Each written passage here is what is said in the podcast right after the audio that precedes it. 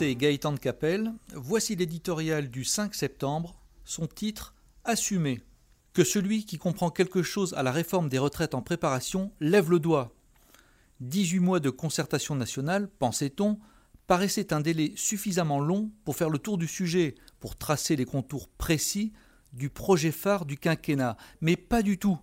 À ce premier marathon, couru dans un épais brouillard, en succède à compter d'aujourd'hui un second, prévu pour durer lui aussi plusieurs mois.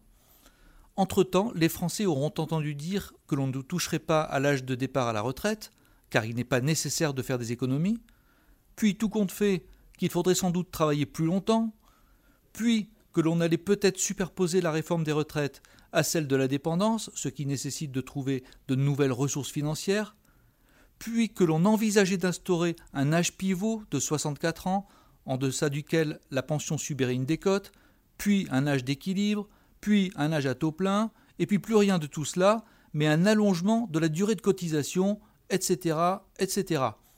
On admettra que le sujet des retraites, sensible entre tous, mérite davantage de précautions qu'un autre, qu'un exercice particulier de pédagogie et de persuasion est indispensable dans une France devenue si éruptive. Mais encore faut-il assumer clairement ses choix entre le passage en force et la procrastination lesté de contradictions et de non-dits, il y a un chemin à trouver. Avec sa cuisine à l'étouffer, l'exécutif gagne peut-être du temps, mais il suscite surtout beaucoup d'impatience et d'anxiété.